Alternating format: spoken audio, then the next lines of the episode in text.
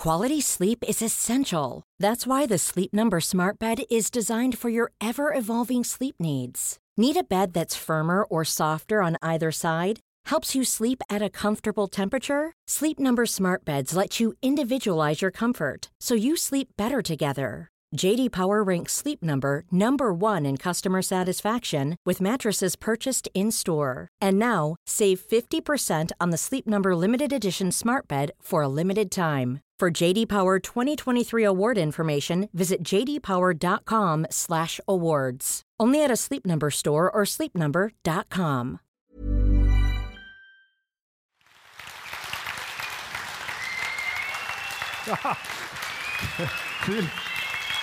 Wow, vielen, vielen herzlichen Dank. Die Lautstärke, wir machen jetzt gerade den Soundcheck. Grüezi miteinander.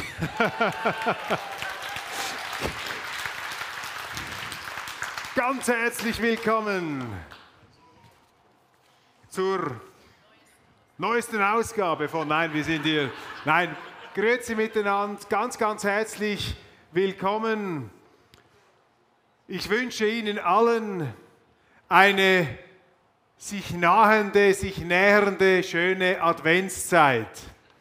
Ich habe das in meiner heutigen Sendung auch betont und die habe ich also wirklich heute Morgen aufgezeichnet, nicht mit einem Hologramm, aber auch nicht äh, die voraufgezeichnet. Ich bin also heute tatsächlich wie üblich um 4 Uhr morgens in mein Büro gewankt, nachdem ich mein vierjähriger Sohn bereits aufgeweckt hatte.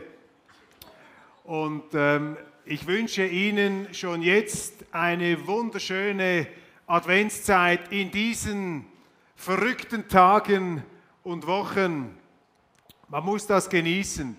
Und ich danke Ihnen sehr, sehr herzlich, dass Sie so zahlreich erschienen sind, wenn da ein Schweizer, allerdings mit einem sehr prominenten Gast, nach Dresden kommt. Ich heiße Sie willkommen im Namen der Weltwoche. Die Weltwoche hat dieser Tage ihren sage und schreibe 90. Geburtstag gefeiert. Am 17. November 1933 wurde die Weltwoche gegründet von zwei Journalisten auf einer Zugfahrt von Paris nach Zürich. Und der eigentliche Gründer ist von seinen Eltern fast enterbt worden dafür, dass er so etwas Unseriöses wie eine Zeitung gemacht hat.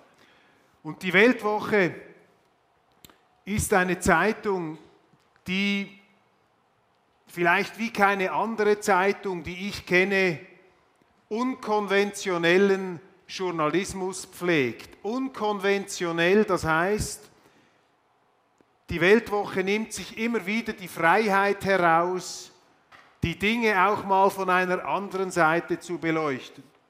Wir haben auch keine politische Ausrichtung, es gibt da keinen Konsens in der Redaktion oder ein Politbüro, das bestimmt, wie man bestimmte Fragen zu beurteilen hätte, sondern wir versuchen oft auch intuitiv einfach Gegensteuer zu geben. Die Geschichte der Weltwoche wäre an sich interessant genug, um einen ganzen Abend darüber zu bestreiten, aber das wollen wir nicht machen. Eine sehr bewegte Geschichte und vor allem in den 30er und 40er Jahren war die Weltwoche eine Zeitung, bei der sehr viele deutsche Autoren mitgewirkt haben, unter anderem auch Autoren aus Dresden. Ein gewisser Erich Kästner hat für die Weltwoche geschrieben, Thomas Mann, Golo Mann, der Sohn von Thomas Mann, wollte einmal Chefredakteur werden der Weltwoche. Aber der Gründer hat gesagt, nein, das geht nicht. Er schreibt zu kompliziert. Was ich übrigens überhaupt nicht finde, gemessen an den Geschichtslehrern, die ich hatte an der Universität. Und vor allem sagten sie, ja, der Golo-Mann, der ist etwas zu sehr begeistert von der Europäischen Union, die es damals ja noch nicht gab. Man nannte das den europäischen Vereinigungsprozess. Also auch da schon gewisse kritische Akzente. Also ganz herzlich willkommen im Namen der Weltwoche. Dresden, Sachsen. Das ist für mich natürlich eine Ehre, ähm, heute hier zu sein. Und Sie wissen das, wenn Sie meine Sendung kennen, die Sachsen im Speziellen, wobei wir haben auch Nicht-Sachsen hier, die Sachsen imponieren mir, die Sachsen beeindrucken mich. Ja, und Herr Patzelt, Herr Professor, Herr Professor Patzelt hat mir gesagt, passen Sie auf, Herr Köppel, Sie dürfen sich ja nicht anschleimen bei einem Publikum hier in Dresden. Das wird sofort durchschaut. Und ich sage Ihnen, das ist jetzt also kein professionelles, ähm, einstudiertes Eröffnungslob, sondern tatsächlich die Sachsen imponieren mir. Und ich glaube, die Sachsen und die Schweizer, wir sind ziemlich ähnlich. Die Sachsen sind mutige Leute, so habe ich das erlebt. Mutige Leute, es sind fleißige Leute. In Sachsen ist die deutsche Industrialisierung maßgeblich geprägt worden. Ein sehr guter Freund von mir hat in Chemnitz studiert, an der TU Chemnitz, ist 1982 aus einem Zug geflohen in die Schweiz und ist heute der Aufsichtsratsvorsitzende von Kühne und Nagel, dieser gigantischen Transport. Firma aus Chemnitz und er hat mir mal erzählt, weißt du, die Leute in Chemnitz, in Sachsen, das sind keine Ideologen, das sind Ingenieure, das sind Tüftler, das sind harte Arbeiter. Also die Sachsen imponieren mir Mut, Fleiß und sie haben natürlich auch die Courage, ihre Meinung zu sagen. Und das ist ähnlich wie wir Schweizer, wir sind ja auch nicht auf den Mund gefallen, ich auch nicht. Und deshalb bekommen wir ja auch immer wieder aufs Dach von den Medien. Und das macht uns nichts aus. Wir lassen uns da nicht unterkriegen, sondern wir bleiben da standhaft. Also sehr schön, dass ich heute hier sein kann. Nun die Frage, warum überhaupt diese Veranstaltung? Warum kommt Köppel, warum kommt die Weltwoche überhaupt nach Deutschland. Wir sind ja selber der Veranstalter hier.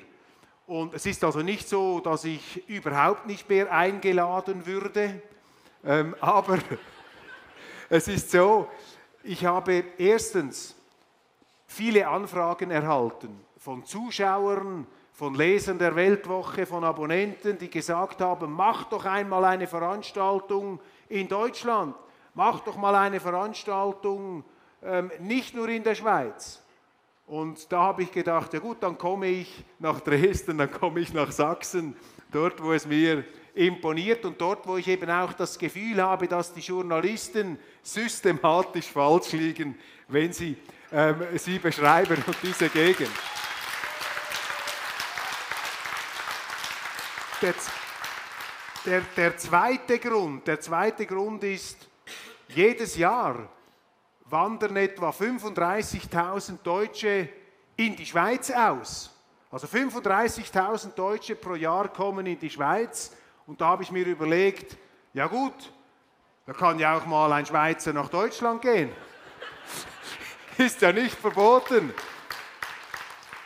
Und ich sage Ihnen, das werden wir dann im nächsten vertiefen, ich gehöre eben nicht zu diesen Deutschland reinen Deutschland-Kritiker. Ich äh, sehe natürlich in der Gegenwart, in der aktuellen Situation, die Sie vielleicht deprimiert oder die Sie aufregt, da sehe ich schon den Lichtblick. Ich sehe die Zukunft. Ich sehe die großen Chancen. Ich glaube, Deutschland wird massiv unterschätzt im Moment. Und es passiert so viel in der Politik, so viel Ernüchterung, Desillusionierung. Es kann eigentlich nur noch aufwärts gehen. Ähm, und ähm, der, ja, absolut. Und drittens, ich bin, das habe ich auch schon ein paar Mal gesagt, ich bin persönlich mit Deutschland verbunden. Ich, äh, meine Großmutter, also meine Mutter ist in Königsberg geboren, meine Großmutter war eine Deutsche aus Ostpreußen, mein Großvater ein Auslandschweizer, der seine Berufslehre in Königsberg gemacht hat und mit seiner Familie bis zum Ende des Krieges in Königsberg gelebt hat und dann in die Schweiz ähm, fliehen musste. und zurückgekommen ist und Zeit seines Lebens, das merken Sie mir nicht an, eigentlich nie richtig Schweizerdeutsch sprechen konnte, obwohl er immer einen Schweizer Pass hatte. Und die deutsche Geschichte, natürlich auch der Wahnsinn der deutschen Geschichte, das hat mich extrem geprägt. Das hat meine Kindheit, also wirklich stundenlang haben wir uns diese Geschichten angehört und dann liefen die Schlagerplatten meiner Großeltern. Und wenn wir noch nicht genug hatten, hatten wir uns dann mit Dieter Thomas Heck noch die Hitparade angeschaut. Und nachher ging es dann zum Derrick und den Krimis. Und am Schluss hatte ich dann irgendwann auch mal eine Überdosis Deutschland. Aber ich bin ein Deutschland-Befürworter und ich äh, habe Deutschland, klingt jetzt vielleicht ein bisschen zu zudringlich, aber äh, ich habe Deutschland gern. Ich bin fasziniert von ihrem Land und beschäftige mich ja auch schon lange damit, auch in beruflichen Funktionen. Und der vierte Grund, warum ich hier bin, das wollte ich Ihnen eigentlich verheimlichen, aber wir können ja ehrlich miteinander sein. Ich habe da noch so ein paar Karten aufgelegt, da können Sie eine Zeitschrift abonnieren namens Weltwoche und äh, da haben wir auch nichts dagegen. Das Motto unserer heutigen Sendung, unser Ziel besteht darin, dass Sie sich nach der, nach der Abendveranstaltung besser fühlen als vorher und gleichzeitig informiert. Und dafür habe ich heute einen Gast eingeladen, den ich sehr, sehr schätze und ich möchte ihm auch ganz, ganz herzlich danken, dass er heute da ist. Wir diskutieren zuerst und nachher haben Sie die Gelegenheit, Fragen zu stellen. Bitte stellen Sie Fragen. Wir haben Mikrofone im Saal und ich möchte jetzt ganz, ganz herzlich begrüßen und ich bitte Sie, mit einem tosenden Begrüßungsapplaus hier willkommen zu heißen Professor Werner Patzelt.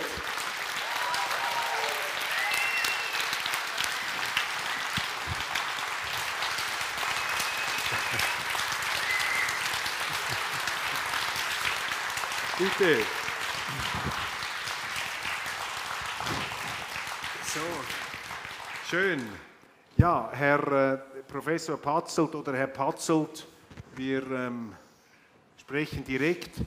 Sie sind emeritierter Professor für Politologie an der TU Dresden, aber Sie haben noch verschiedene andere Tätigkeiten. Jetzt, wo Sie nicht mehr Vorlesungen halten müssen, wo Sie nicht mehr jede Woche Doktoranden treffen müssen, was machen Sie eigentlich äh, im Moment so mit Ihrer Zeit? Na, ich will vorausschicken, dass das Vorlesungen halten keine lästige Pflicht war. Ich habe das immer gerne getan, denn Hochschullehrer hören sich gerne selber sprechen und bei der Vorlesung kann man das ganz ungestört tun. Und außerdem hatte ich den Eindruck, dass die Studenten davon profitieren. Also, das habe ich gerne gemacht. Gehasst habe ich immer nur Gremiensitzungen und Prüfungen abzunehmen. Denn das ist immer die Niederlage von Kanne für jeden Hochschullehrer, wenn er sieht, was aus seinen Bemühungen geworden ist. Aber Heute Abend wollen wir von netten Sachen reden. Sie haben gerade ein Buch geschrieben, Herr Patzelt, über Ungarn, Ungarn verstehen. Und die Weltwoche hat ja letzte Woche begrüßt in Zürich, auch zu ihrem 90. Geburtstag, den ungarischen Ministerpräsidenten Viktor Orban. Was hat Sie dazu bewogen, ein Buch über Ungarn zu schreiben? Was mich dazu bewogen hat, ist die Fortsetzung meines akademischen Lebensweges als ein Glückspilz. Denn als ich emeritiert wurde, im zarten Alter von 66, stand mir das auch zu, war zunächst einmal Covid. Da konnte ich andere Bücher schreiben, die ich lange, lange schon schreiben wollte. Dann kam die Einladung aus Budapest, als äh, Gastdozent an das Matthias Corvinus Kolleg zu gehen, ein Hochschulkolleg benannt nach dem letzten großen ungarischen Renaissancekönig. Das Angebot habe ich angenommen, gab dort Lehrveranstaltungen über Deutschland. Und dann saß ich auf dem Weg nach Budapest im Zug und fragte mich, was will ich denn jetzt eigentlich? Ein halbes Jahr lang, es wurde dann ein Dreivierteljahr. Und dann habe ich von Dresden bis ungefähr Prag, kann auch Brünn gewesen sein, überlegt. Und dann hatte ich die Formel. Ich möchte wissen, was von dem, was man über Ungarn in Deutschland liest und hört, eher stimmt oder eher nicht stimmt. Und folglich wollte ich mit wachen Sinnen mit Neugier, mit der Vorfreude auf vielerlei Kontakte nach Ungarn fahren, um ausfindig zu machen, was ist denn los? Wie schaut dieses Land tatsächlich aus? Und weil ich die Dinge dann am besten begreife, wenn ich über sie etwas schreibe, kam dann schnell die Idee, ich könnte ein kleines Buch über Ungarn schreiben. Dr. Bauer, Direktor des Deutsch-Ungarischen Instituts, der dahinter sitzt, der war im Auto, als ich die Idee ventilierte, auf dem Weg von Budapest nach Debrecen zu einem Vortrag. Und aus diesem kleinen Büchlein, das ich plante, wurde dann doch ein relativ langes, weil es über Ungarn, wenn man es nicht bewenden lassen will mit dem Absondern von Werturteilen und Meinungen, sondern Tatsachen präsentieren will, weil es dann über Ungarn eben doch eine ganze Menge zu sagen gilt. Und was ist, äh, vielleicht nur ganz kurz, äh, um das abzuschließen, was ist Ihrer Meinung nach das größte Missverständnis, äh, das landläufige Missverständnis über Ungarn hier?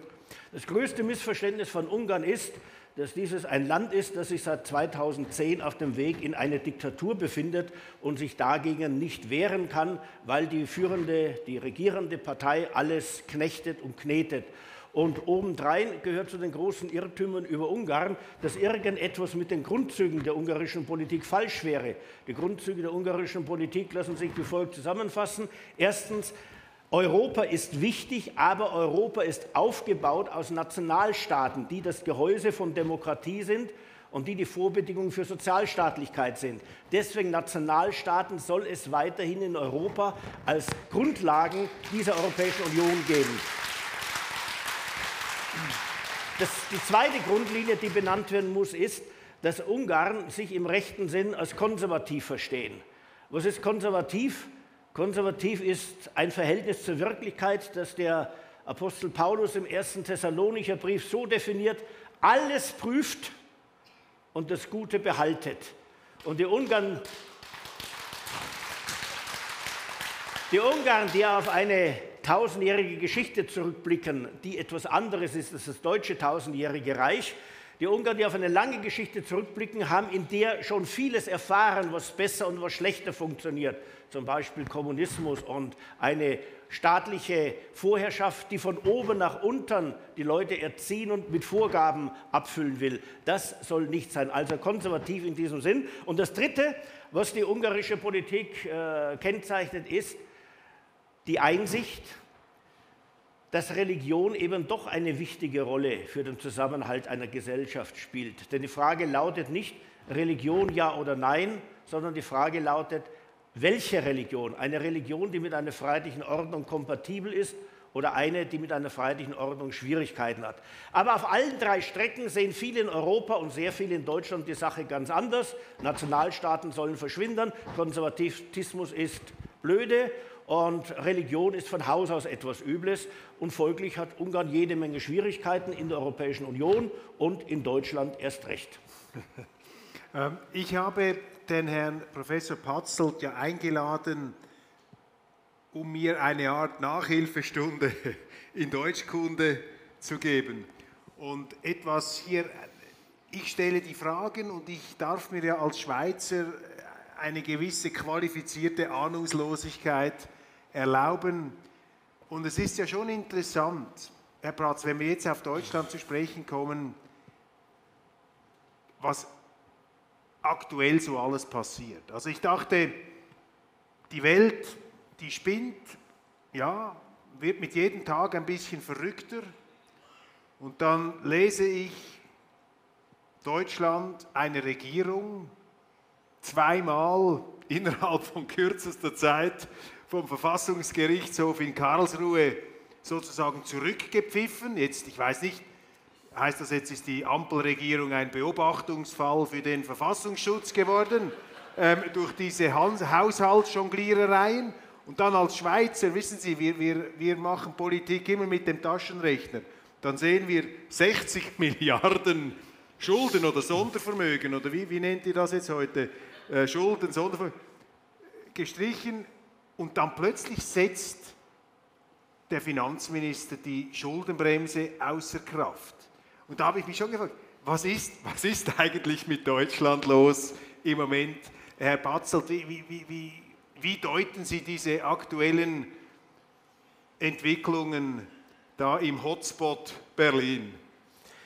Ich glaube, die kürzeste Formel für das alles ist, dass es Deutschland, solange es so gut ging, dass im warmherzigen, linksliberal, grün-roten Klima jede Menge von Illusionsblasen aufgeperlt sind.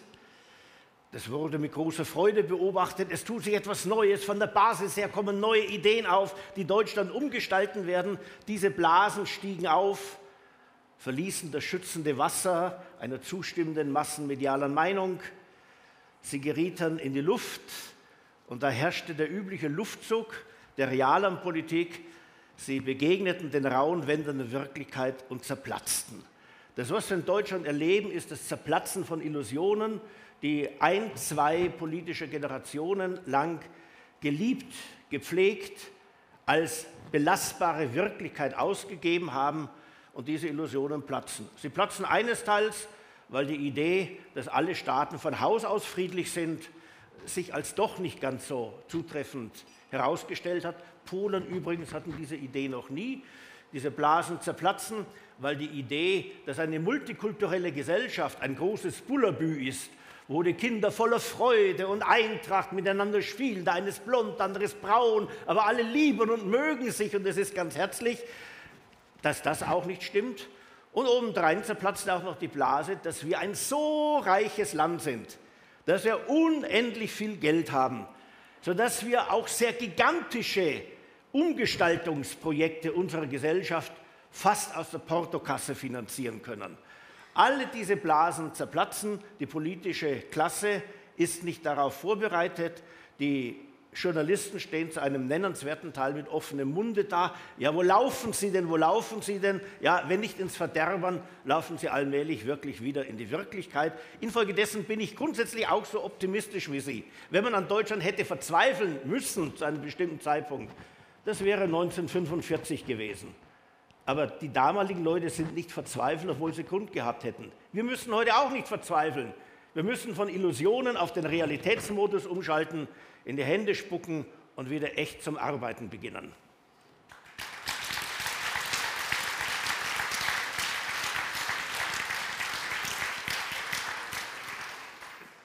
Ein Lieblingszitat, nichts ist schwerer zu ertragen als eine Folge von guten Tagen. Und wenn man ihnen so zuhört, dann muss man eigentlich zum Schluss kommen, das ist eine heilsame Ernüchterung. Also dieser Realitätsschock ist doch im Grunde eine gute Sache, weil die Leute jetzt merken, dass bestimmte Dinge nicht funktionieren und man ist gezwungen, sich mit der Wirklichkeit wieder mit auseinanderzusetzen und diese Scheinwirklichkeit, die eben zerschellt an der Wirklichkeit. Also im Grunde eine gute Nachricht, eine, eine große Chance für Deutschland. Die Frage ist einfach, glauben Sie, dass die, die Politiker, die jetzt das Sagen haben oder die jetzt eine wichtige Rolle spielen, werden die das packen oder werden wir erleben in der nächsten Zeit, dass sich da, wie in anderen Ländern, eine ziemlich dramatische Veränderung vielleicht auch abzeichnet des politischen Personals? Das ist genau das zentrale Problem. Ein Wirtschaftsunternehmen, das für seine Managementfunktionen nicht wirklich gut qualifiziertes Personal gewinnt, wird nur in Zeiten üppigen Wachstums gut aussehen. Sobald es mit dem Wachstum zu Krisen beginnt und strategische Neuausrichtungen notwendig würden, braucht es dann Leute, die sich wirklich auskennen und die mehr beherrschen als das Technische des sozialen Umgangs in Elitenkreisen. Das vorausgeschickt habend, muss man sagen, mit der Rekrutierung unseres politischen Personals, also mit der Gewinnung und politischen Ausbildung unseres politischen Personals, steht nicht alles wirklich zum Besten. Und ich kann an dieser Stelle nicht alles, was nicht richtig ist, benennen. Ich will mich auf Wesentliches beschränken.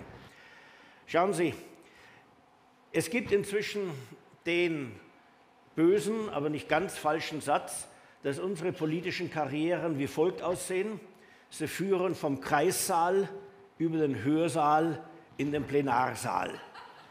Lange Zeit ist bei uns die Rede gewesen, wir brauchen junge Leute in der Politik. Sie können gar nicht jung genug sein. Ja, das ist nicht verkehrt, dass man auch junge Leute braucht, obwohl Adenauer schon über 70 Jahre war, als er seine 16 Jahre als Bundeskanzler anfing und Adenauer war nun wirklich kein Versager in seiner Rolle. Also die Verjugendlichung führt dazu, dass immer jüngere Leute sich auf den Weg in die Parlamente machen. Das geht wie folgt. Man studiert ein politiknahes Fach, traurigerweise sehr häufig Politikwissenschaft, aber auch Soziologie, auch Geschichte, Philosophie, idealerweise Juristerei. Man wählt als Studienort eine Stadt mit einem Parlament wie Dresden. Man verdingt sich als Student, als Mitarbeiter von Parteien und Abgeordneten und tritt natürlich der Jugendorganisation einer politischen Partei bei. Wenn man dann auch noch das Privileg hat, nicht männlichen Geschlechts zu sein, dann hat man besonders große Chancen, weil der Frauenanteil in den meisten politischen Parteien sehr viel geringer ist als der Männeranteil. Dann ist man zwei, drei Wahlkampagnen unterwegs und dann hat man es verdient, nominiert zu werden. Für einen Landtag idealerweise. Das heißt, wir haben, wenn man das jetzt verallgemeinert, das will ich von den Köfferchenträgern bei der Jungen Union gar nicht lange reden, das, was man am Schluss hat, sind Leute, die das Technische am politischen Handwerk von Jugend an sehr präzis gelernt haben. Die wissen, wie man Freundschaften bildet, wie man Netzwerke knüpft. Sie wissen, wie man die Medienarbeit in welchen Medien auf welche Weise macht. Sie wissen, wo man an höherer Stelle aneckern kann. Sie wissen, wem man nach unten treten muss, damit man weiter nach oben kommt, auf dessen politischen Körper sozusagen. Aber von dem, was sie zu gestalten haben, haben sie viel weniger Ahnung als von den Ideen, mit denen man viele Leute hinter sich bringt. Wenn Sie die Energiepolitik unserer jetzigen Bundesregierung ansehen, werden Sie besonders drastische Beispiele dafür finden. Kurzum, wir haben Leute, die in zu jungen Jahren in die Politik einsteigen, dann folglich mit einem riesigen Selbstbewusstsein die Wirtschaft transformieren, die Gesellschaft transformieren, die gesamte Außenpolitik transformieren, weg von der Realpolitik hin zu einer wertebasierten, idealerweise auch noch feministischen Außenpolitik. Franz Josef Strauß hätte an dieser Stelle den Satz wie folgt zu Ende geführt, und die einen Saustall sondersgleichen angerichtet haben. Das ist vielleicht zu heftig, aber ich bin ja auch nicht Franz Josef.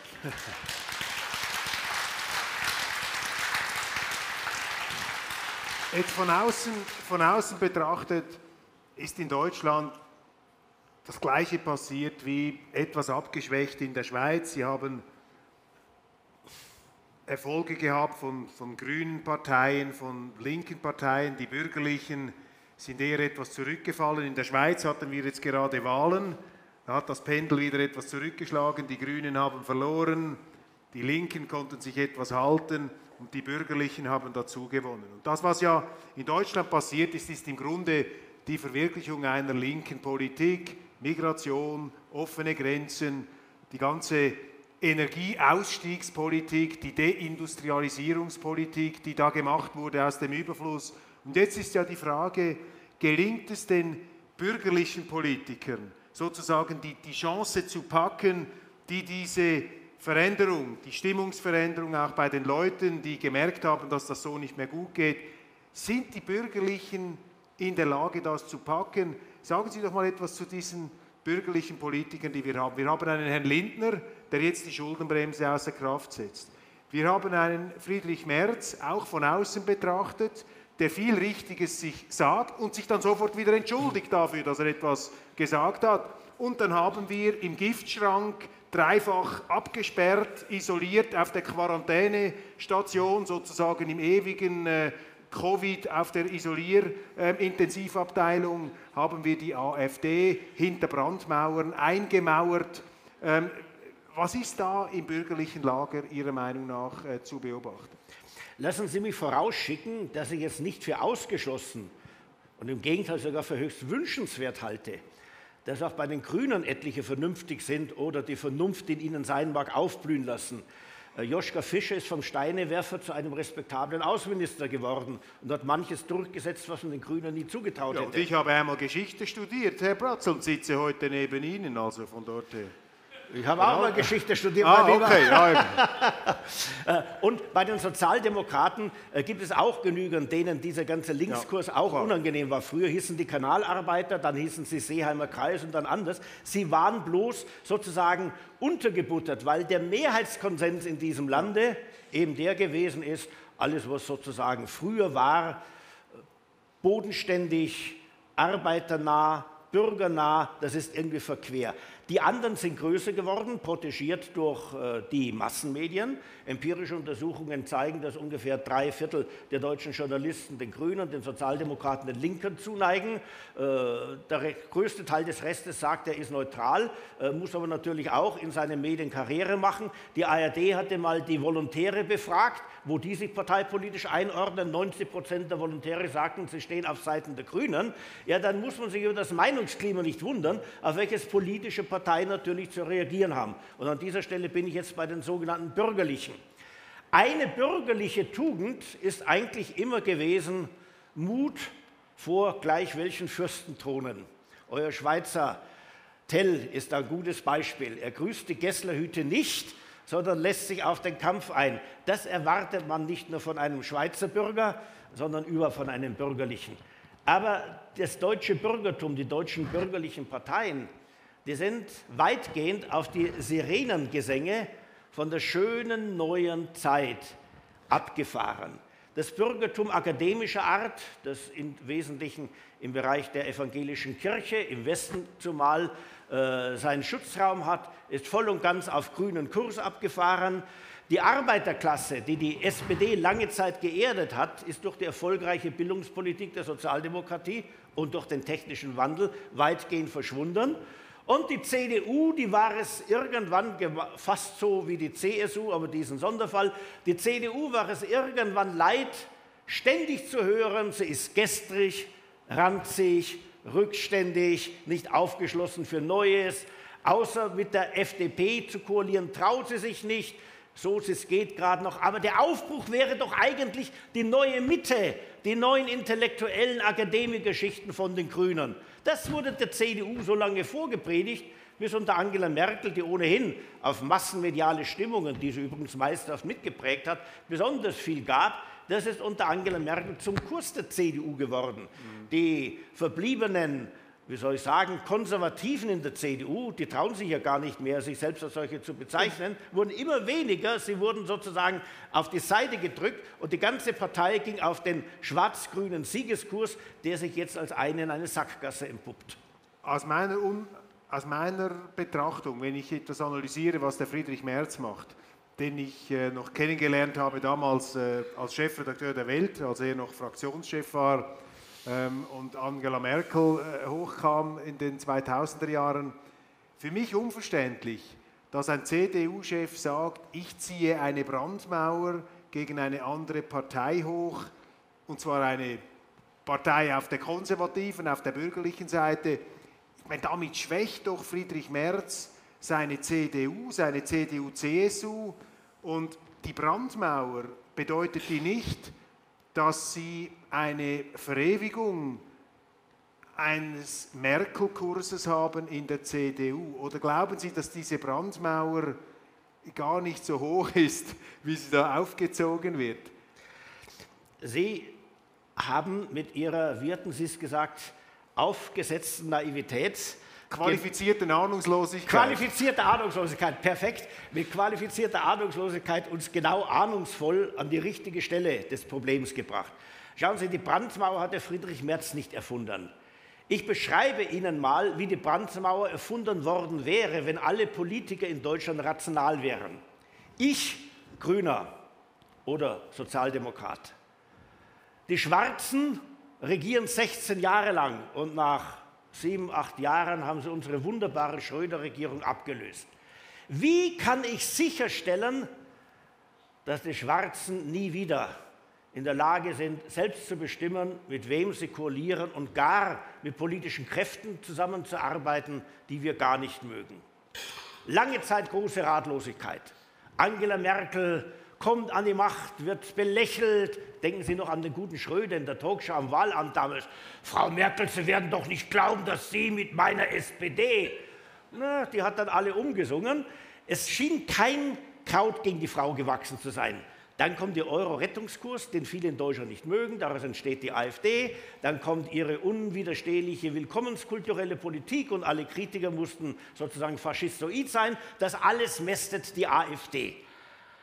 Die AfD erfüllte nun schnell alle Kriterien, die es braucht, um jemanden in Deutschland auszugrenzen. Die sind eurokritisch. Wer ist denn eurokritisch? Das sind Europakritiker. Wer sind Europakritiker? Das sind Nationalisten. Wer sind denn Nationalisten in Deutschland? Faschisten. Was muss man mit Faschisten tun? Den Anfängern wehren. Guckte man näher hin, merkte man, dass die AfD viele Positionen vertreten hat, die klassische CDU-Positionen vor der Merkel-Ära gewesen sind.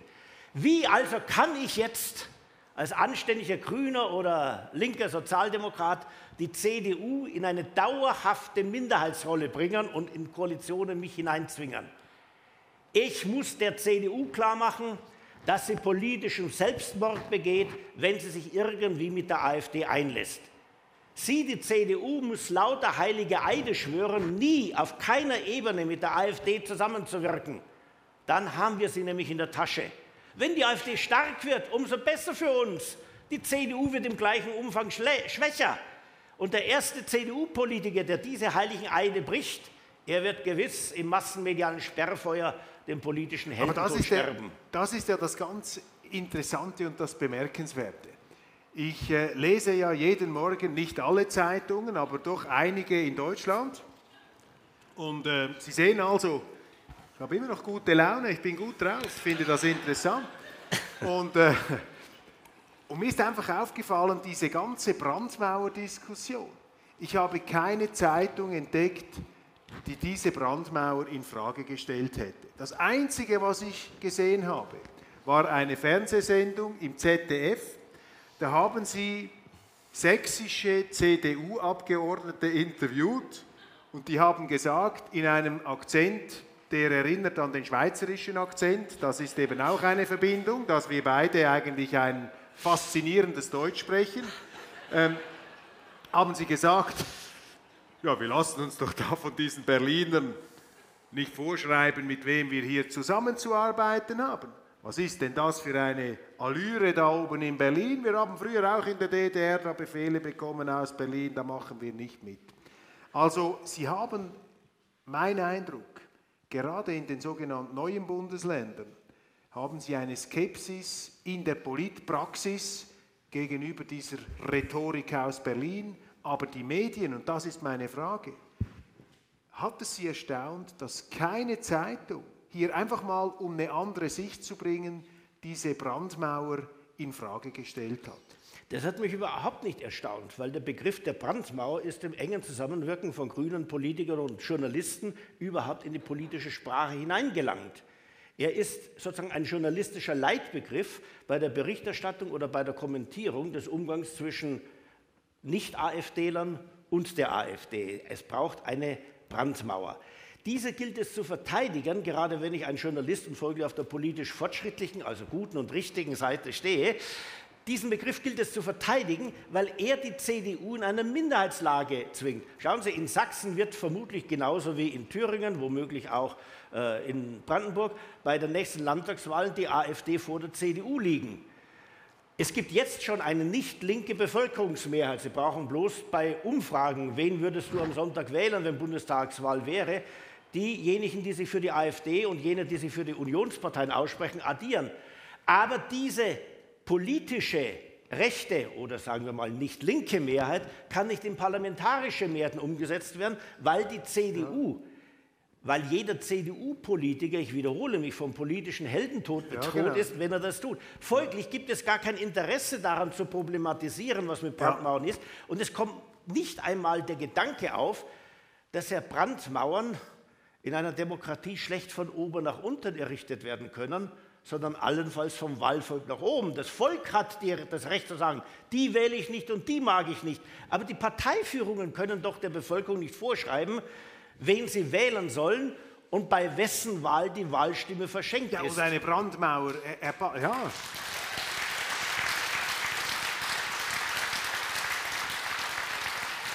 Meine, ich, bin, ich bin ja auch noch bis zum Ende dieses Monats äh, in, in der Politik tätig, im Schweizerischen Nationalrat, also im Bundestag äh, der Schweiz. Und da ist ja der Grundsatz, du arbeitest mit jedem Politiker zusammen, der die gleiche Position oder die gleiche Richtung vertritt wie du, egal ob das ein Linker, ein Rechter, was auch immer ist. Die Sache zählt, das Land zählt.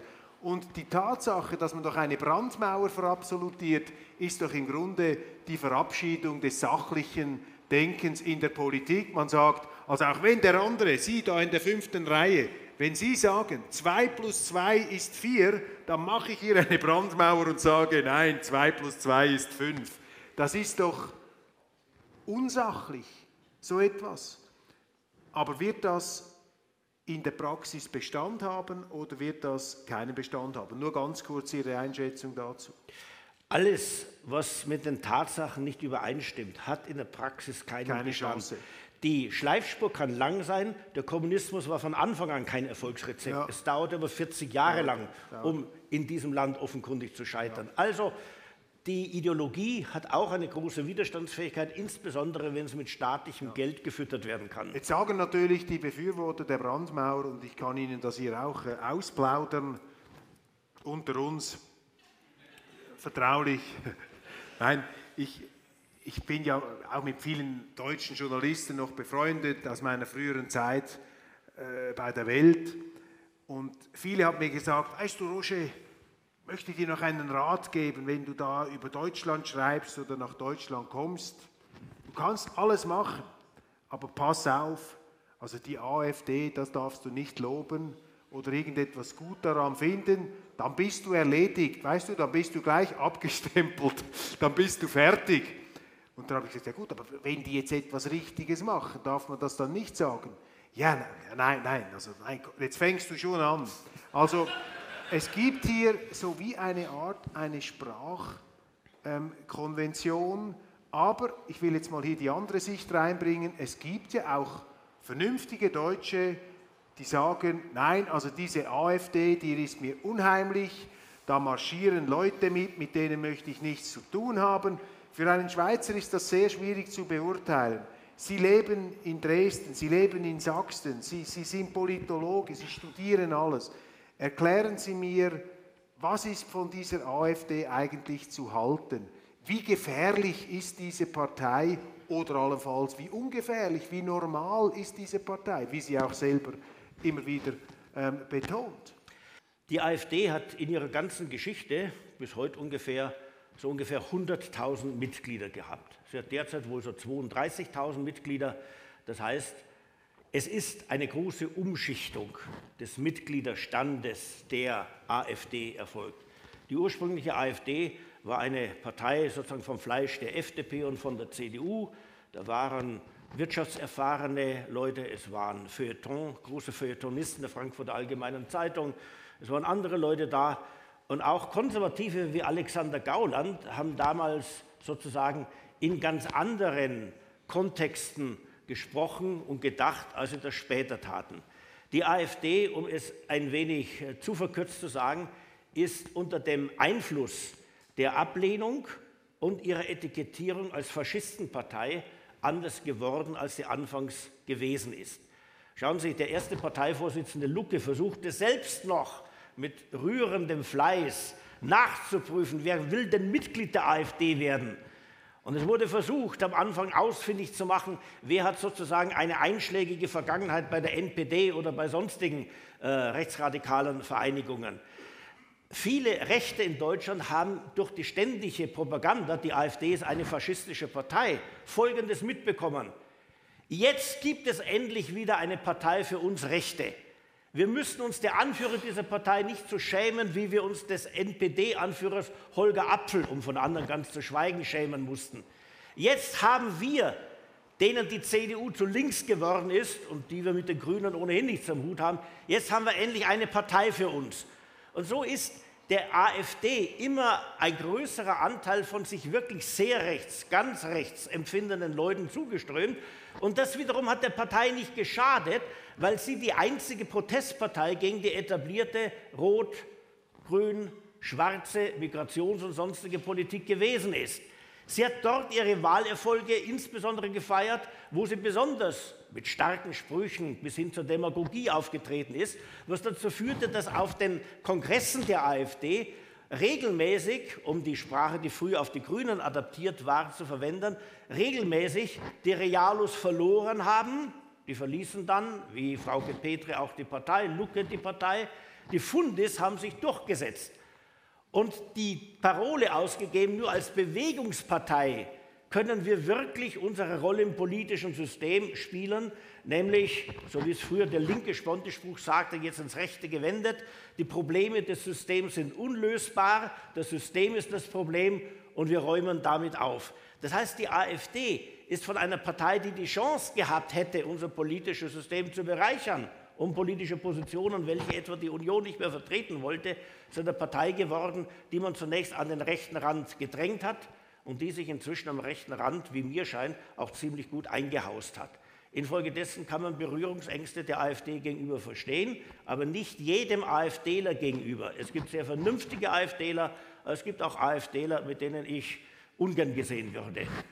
In der Schweiz beurteilen wir eine Partei eigentlich aufgrund des Parteiprogramms, klar, dann natürlich auch aufgrund dessen, was sie, was sie macht in der, in, der, in der Praxis. Und wenn ich das äh, Parteiprogramm bespreche, der AfD jetzt mit Kollegen auch in der Schweiz aus dem politischen Spektrum, aus der bürgerlichen ähm, Seite, dann wundern die sich eigentlich ein bisschen darüber, dass diese AfD dermaßen bekämpft wird, weil sie sagen, zumindest das Parteiprogramm, das ist ja in der Schweiz etwas äh, irgendwo zwischen SVP und FDP, irgendwo da drin, eigentlich eine nicht besonders spektakuläre oder extreme Geschichte.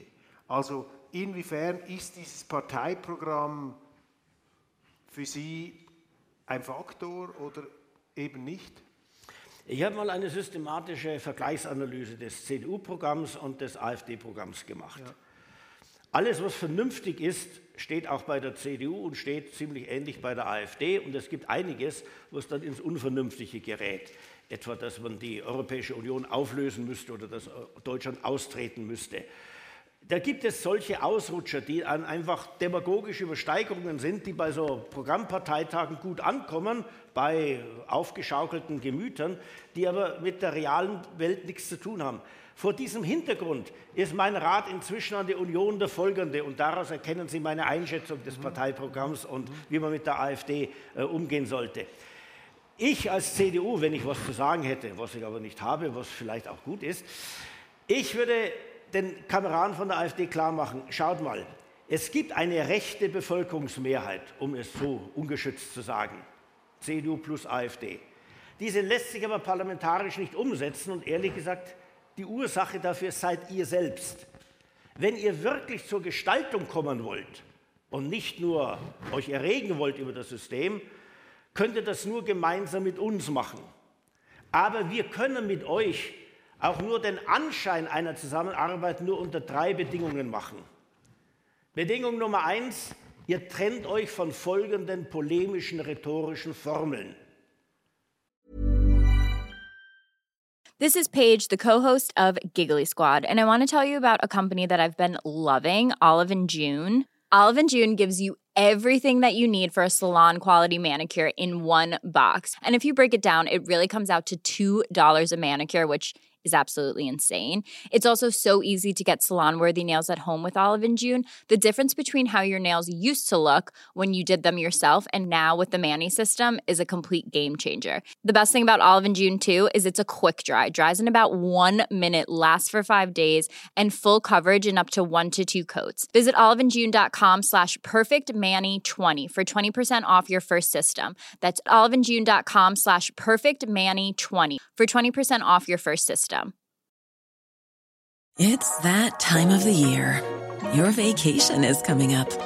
You can already hear the beach waves, feel the warm breeze, relax, and think about work. You really, really want it all to work out while you're away. Monday.com gives you and the team that peace of mind. When all work is on one platform and everyone's in sync, things just flow wherever you are. Tap the banner to go to Monday.com.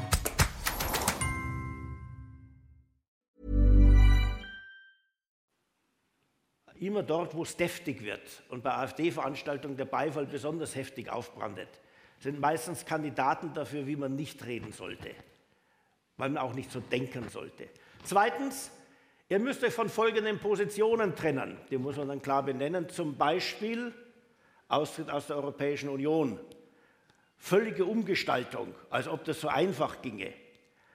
Und drittens, ihr müsst euch von folgenden Leuten vielleicht nicht trennen, sie doch zumindest uns nicht als Gesprächspartner anbieten. Die müsst in die zweite Reihe, denn mit denen zusammenzuwirken ist uns nicht zuzumuten, aufgrund dessen, was die über uns lange Zeit schon gesagt haben. In der AfD würde dann sofort natürlich gesagt werden, Freunde, ihr seid die Loser von der CDU und ihr kommt uns jetzt mit Forderungen, das kommt ja gar nicht in die Tüte. Aber vernünftige Leute in der AfD würden begreifen, dass genau eine solche Mäßigung und Kurskorrektur, wo ein fehlerhafter Parteikurs eingeschlagen worden ist, überhaupt erst die Chance dafür bietet, Gestaltungsmacht zu entwickeln. Schauen Sie, das war das Geschick von Joschka Fischer, von dem ich schon einmal gesprochen habe. Die SPD hat ihm eine Machtperspektive gegeben und er konnte sich dann gegen die Fundamentalisten bei den Grünen durchsetzen. Und das tat den Grünen gut, ob es Deutschland gut getan hat, das steht auf einem anderen Blatt. Die Klügeren in der AfD könnten begreifen, dass der Weg zur realen politischen Gestaltung, den sie ja ihren Wählern versprechen, nur über eine Mäßigung und über eine selbstkritische Veränderung der programmatischen Positionen und der Rhetorik führt. Ob das die Mehrheit der AfD einsieht oder nicht, das ist deren Problem, nicht meines. Aber ich würde sagen, nichts fürchtet eigentlich die CDU mehr als eine vernünftige AfD. Und wäre ich jetzt ein AfDler, der ich die CDU nicht mag, ich mag die CDU im Übrigen, aber wäre ich ein AfDler, der die CDU nicht mag, ich würde genau deswegen den Realos in meiner Partei zum Sieg verhelfen. Gut, die scharfe Rhetorik ist natürlich auch das Instrument des Oppositionellen, auch das Instrument des Underdogs. Wir haben das auch in der Schweiz gesehen, ähm, dass beispielsweise eine Schweizerische Volkspartei, eine SVP in den 90er Jahren, als die auch stark ausgegrenzt wurde, in den Medien nie präsent, dann hat sie ganz bewusst eine Provokationstechnik eingesetzt, um überhaupt ihre Anliegen in der Öffentlichkeit vortragen zu können, weil du natürlich immer schon geframed wirst, eingeschubladisiert. Nun möchte ich, Sie haben vorhin gesagt, ob das Deutschland gut tut. Etwas, was ich mich frage, wenn ich in Berlin bin, hat es Deutschland eigentlich gut getan, die Hauptstadt von Bonn nach Berlin zu verlagern? Und was ich beobachte in Berlin, und das ist mir früher nicht so aufgefallen, aber ich glaube, das hat eine Veränderung gebracht, auch in der Öffentlichkeit und in der ganzen Art und Weise, wie diskutiert wird. Die Meinungsvielfalt hat stark gelitten. Heute sitzen doch alle Journalisten und alle Politiker des Landes in Berlin auf engstem Raum zusammen, in den gleichen Restaurants, die kreisen umeinander, das sind wie kommunizierende Röhren. Ist diese Blase Berlin zu einem Problem für Deutschland geworden? Zu einem Problem des Zentralismus? Alle schauen nach Berlin, alle hören, was Berlin sagt. Dabei ist doch Deutschland wie die Schweiz ein Land mit unterschiedlichen Bundesländern, unterschiedlichen Kantonen, eben nicht so zentralistisch wie Frankreich. Hat sich dieser Wasserkopf Berlin, hat sich das, tut das Deutschland gut oder nicht so gut? Das ist eine vielschichtige Sache. Sagen wir so, dass die Hauptstadt eines Landes, ob das Paris, London, Washington oder eben Berlin ist, dass es dort den Kurzschluss gibt zwischen den politischen Eliten und den Funktionseliten aus den Medien, mit gewaltigen Hebelwirkungen für jene, welche die Medien bespielen können, das ist ja klar. Das Problem fängt dann an, wenn man sozusagen ein Paris, ein London, ein Washington hat, ohne die politische Kultur von Washington, Paris oder London zu haben. Was will ich damit sagen? Eine Hauptstadt Berlin für Deutschland an der Stelle einer Hauptstadt Bonn für Deutschland ist schon eine wesentlich größere Kragenweite. Von der historischen Bedeutung bis hin zur tatsächlichen Bedeutung äh, einer so großen Stadt in unserem Lande. Und zu dieser Kragenweite muss man aufwachsen. Es ist aber unsere politische Klasse nicht zu dieser Kragenweite oder zu dieser Schuhnummer aufgewachsen. Sie verhält sich genauso provinziell beschränkt wie zu Bonner Zeiten. Bonn war durchaus kuschelig, aber Deutschland hörte ja dann in der Mitte auf. Ja gut, eine Frau Baerbock würde ich jetzt sagen, die verhält sich jetzt nicht sehr provinziell auf Berlin beschränkt. Ich meine, Frau Baerbock ist ja sozusagen eine, eine Weltreisende in Sachen Moral oder Achtung, in Sachen äh, mein Lieber, jetzt Außenpolitik. Also ich, ich nein, nein. sagen, die, ähm, jetzt nicht ich, habe, ich, hatte eher den Eindruck, ich hatte eher den Eindruck, in Bonn sind die deutschen Politiker eher etwas auf Deutschland konzentriert gewesen. Sie haben für Deutschland geschaut und kaum sind sie in Berlin, ist plötzlich die Welt nicht mehr groß Nein, genug. mein Lieber, jetzt nicht die Kategorien verwechseln.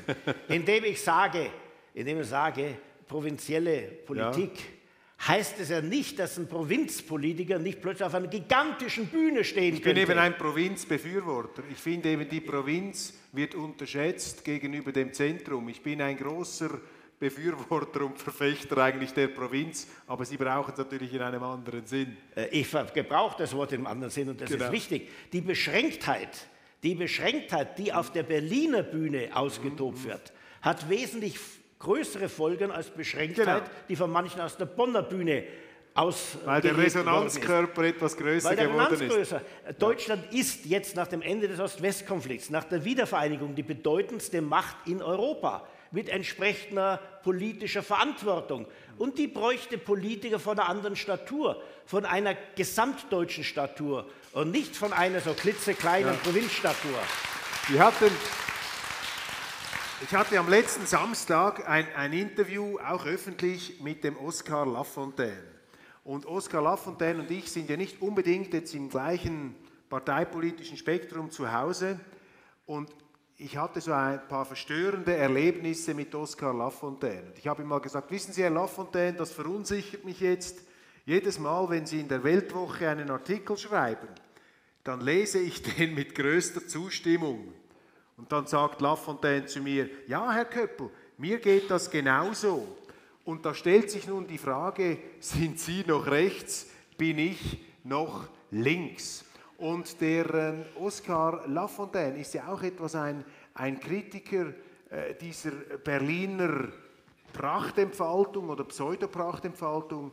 Und wir haben uns am Samstag darüber unterhalten, er war auch in der Friedensbewegung aktiv. Und er hat gesagt, als er aufgewachsen ist in Deutschland, auch mit Willy Brandt und der Bonner Republik, dann sei der Frieden eigentlich das wichtigste Ziel der deutschen Außenpolitik gewesen. Und man habe sich gesagt, ja, wir müssen jetzt nicht da in der ganzen Weltgeschichte herummarschieren und allen sagen, was sie zu tun und zu lassen haben, sondern wir müssen da etwas diskreter auftreten. Und heute ist ja schon interessant, wie eigentlich bringe jetzt ein etwas provokatives Wort, wie zum Teil kriegsversessen ein gewisser Teil der deutschen Öffentlichkeit ist. Die Politiker überbieten sich mit Kriegstüchtigkeit und Wehrtüchtigkeit und was weiß ich nicht alles. Die Journalisten sind sowieso leidenschaftlich dabei, Kriege auszufechten am Bildschirm, an denen sie selber ja nicht teilnehmen müssen. Und wir haben doch eine merkwürdige fast etwas Anti-Friedensstimmung. Sehe ich das falsch? Und wenn nein, was ist der Grund? Wie ist eigentlich von dieser Friedensmacht Deutschland, wie ist jetzt plötzlich wieder dieses Rüstungsgeklirr so quasi durch die Hintertür reingekommen?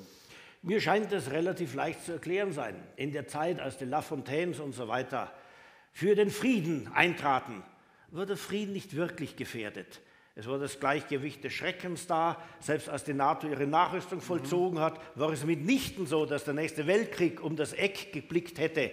Es war völlig klar, die Sowjetunion kann man an dieser Stelle sozusagen niederrüsten und sie wird den Teufel tun, an dieser Stelle äh, einen Krieg vom Zaun zu brechen. Das heißt, die Friedensaktivität, die Friedenssehnsucht ist genau da zu der Zeit aufgeblüht, als der Frieden am wenigsten gefährdet war. Da konnte man es sich leisten Jetzt ist der Friede gefährdet. Jetzt ist der Friede wirklich gefährdet, nicht in Europa, an vielen Stellen der Welt. Und unsere vernetzte, globalisierte Welt ist ja auch nicht mehr die, von der Goethe in seinem Faust sagen könnte, wenn fern in der Türkei die Völker aufeinanderschlagen, da hört man da gerne zu, was sich da tut, es geht einen nichts an. Nein, das betrifft uns schon. Man stelle sich vor, äh, China fängt einen Krieg mit Taiwan an und die dortige Chipproduktion kommt zum Erliegen. Äh, dann kommt der größte Teil unseres vernetzten elektronischen äh, Lebens zum, zum Erliegen. Das heißt, jetzt ist der Frieden zum ersten Mal seit langer Zeit offenkundig gefährdet. Und an dieser Stelle kommen dann manche Reflexe, die man nicht sozusagen durch rationales Bedenken geopolitischer und realpolitischer Zusammenhänge äh, sich zurechtgelegt hat. Jetzt werden sozusagen die Diskussionen nachgeholt, die man in den fetten, geruhsamen, denkfaulen Zeiten des garantierten Friedens unterblieben sind. Und an dieser Stelle wird dann moralisiert, ich habe auch keine Ahnung, wie ich Frieden wieder hinkriege, aber jetzt muss ich den bösen Kriegstreiber besiegen, ganz gleich, wer das im, im konkreten Fall ist. So ist die Sache zu sehen. Was eben in diesem Zusammenhang noch auffällt, und das ist für die Schweiz im Grunde das gleiche wie in Deutschland, das sind ja schwerwiegende Entscheidungen, die da getroffen werden. Nehmen Sie die ganze Energieversorgung, die Zusammenarbeit, was das Gas angeht, zum Beispiel Ab, auch, Sie können andere Sachen dazu nehmen, Abstellen von Kernkraftwerken. Und der Eindruck ist, dass diese schwerwiegenden Themen eigentlich mit einer erstaunlichen Oberflächlichkeit diskutiert werden oder überhaupt nicht diskutiert werden. Und am extremsten ist mir das aufgefallen bei diesem Krieg in der Ukraine. Ich bin jetzt beileibe kein Russland-Experte, aber Für mich hat das jetzt eigentlich nie so wahnsinnig viel Fantasie gebraucht, um sich vorzustellen, dass die Russen jetzt nicht äh, absolut amüsiert sind, wenn die Amerikaner ihre Atomraketen da immer näher an die russische Grenze schieben und am Schluss womöglich noch in der Ukraine aufstellen mit einer Flugzeit von irgendwie drei Minuten äh, nach Moskau. Ich meine, die Amerikaner würden das ja nie tolerieren, wenn jetzt die Chinesen oder die Russen auf Kuba, das kennen wir, 62 oder sagen wir in Mexiko oder in Kanada würden jetzt die Chinesen ein Rüstungsabkommen machen. Ich meine, da würden die Amerikaner nicht acht Jahre warten, bis sie reingehen, dann würden die US Marines sofort losschlagen. Also diese, ich will das gar nicht rechtfertigen, das sind, das sind die Raubtiergesetze der Großmächte mit ihren Revieren, die sie da verteidigen. Aber die Frage, meine, was das für eine Konsequenz hat, wenn jetzt zum Beispiel ganz Europa mit Russland in einen wirklich kalten Krieg hineinrutscht und die Russen dann mit den Chinesen zusammen gegen die Amerikaner, die Amerikaner geschützt auf ihrem Kontinent und wir in Europa, wir gehen doch senkrecht den Bach hinunter. Das geht doch einfach das Loch ab. Wir sehen das ja jetzt schon, wirtschaftlich, wir sehen das politisch. Europa spielt kaum eine Rolle sind wir da nicht in einer ganz gefährlichen, abschüssigen Entwicklung? Da frage ich jetzt weniger den Politologen als vielmehr den Bürger und Zeitgenossen und auch äh, lebenserfahrenen Werner Patzelt. Das alles lässt sich nicht trennen. Denn das, was ich bin, bin ich, weil ich mich so viel mit Politik und Geschichte und so weiter beschäftigt habe. Schauen Sie mal lieber, das, was Sie gemacht haben, ist genau das, was verboten ist. Sie haben geopolitisch gedacht. Geopolitik, das haben die Nazis das können gemacht. wir Schweizer gar nicht, äh, dass wir reden einfach mal so ins Blaue ja, ja. Das war geopolitisch. Und Sie merken ja meine Ironie an dieser Sache. Es fehlt geopolitisches Denken. Und dort, wo man sich in der Sache nicht auskennt, aber dennoch eine Position beziehen will, dort liegt dann die Moralisierung nahe. An dieser Stelle sind zwei sozusagen Fallen aufgestellt gewesen und in beide ist unser Land, aber manch anderes eben auch hineingetappt. Erstens war es doch ziemlich offensichtlich, wer die ersten Schüsse in diesem Krieg getan hat und wer ein anderes Land zu besetzen angefangen hat. Es ist ja nicht so, als sei die Ukraine plötzlich in Russland einmarschiert. Es war schon andersrum und das lässt dann sämtliche Gerechtigkeits- oder Schutzinstinkte aufblühen. Man kann es nicht hinnehmen, dass eine sich überlegen empfindende Militärmacht ihren Willen dann einfach gegen eine als unterlegen wahrgenommene Militärmacht durchsetzt. Wenn wir damit wieder anfangen, dann herrscht in den internationalen Beziehungen nicht das Recht, sondern das Faustrecht. Und das ist ein Rückschritt an Zivilisiertheit. In diese Falle sind dann viele hinein, weil sie dann lediglich mit moralischen Argumenten die Sache betrachtet haben. Und da sind wir an der zweiten Stelle. Schauen Sie, Russland kann ja vielleicht die Gebiete, die es besetzt hat, nicht halten. Wenn die berühmte Krimbrücke gesprengt werden sollte, wird es schwierig mit Logistik und mit Verteidigungsaufrechterhaltung auf der Krim. Aber Russland wird nicht von der Landkarte verschwinden. Russland wird weiterhin da sein. Und eine Großmacht, die in einer Zeit der Schwäche gedemütigt wird, pflegt es nicht zu vergessen. Die Siegermächte des Ersten Weltkriegs konnten Deutschland demütigen. Aber das, was sie auf diese Weise ausgelöst haben, das war die deutsche Expansion im Zweiten Weltkrieg, die uns auch nicht gut getan hat übrigens. Das heißt, man muss beides eigentlich tun. Man muss klar machen, so geht es nicht, aber man muss auch klar machen, dass es keine Chancen gibt, Russland zu beseitigen oder Russland auf Dauer zu besiegen. Infolgedessen muss man hier klug handeln. Und zur europäischen Klugheit würde es auch gehören, einzusehen, dass man ohne die Hilfe der Amerikaner die Unterstützung der Ukraine zwei Monate vielleicht noch aufrechterhalten kann. Dann bricht alles zusammen. Die Weltmachtsucht der Europäischen Union, die ein Sanktionspaket nach dem anderen auflegt, die allesamt nicht funktionieren. Sie ist es, der man in den Weg treten muss. Das heißt nicht, dass man dann gleich sagen muss, ja, die armen Russen verteidigen sich ja nur, weil die bösen Amerikaner Raketen genauso nah an ihrem Territorium stationieren, wie sie in Kaliningrad Königsberg Raketen stationieren, die jederzeit Polen und Deutschland erreichen können. Also an dieser Stelle gibt es schon eine bestimmte Symmetrie, die Russland für sich nicht gelten lassen Aber es will. gibt, eine, es gibt natürlich eine Gewissheit, am Ende gewinnen und verdienen immer die Amerikaner. Das können wir auch aus der Schweiz festhalten. Wir werden jetzt immer gemaßregelt. Komm. Ja, und wissen Sie, ich bin also ich bin nicht gegen die Vereinigten Staaten von Amerika. Ich, bin, äh, ich, habe, ich habe da auch äh, viel Zeit verbracht und äh, immer mit großer Bewunderung. Aber ich glaube, man, gibt, man muss etwas immer festhalten. Ich glaube, die Amerikaner können Europa nie verstehen. Weil natürlich die Leute, die Amerika gegründet haben, die sind ja mit Europa gar nicht zurechtgekommen. Darum sind sie gegangen.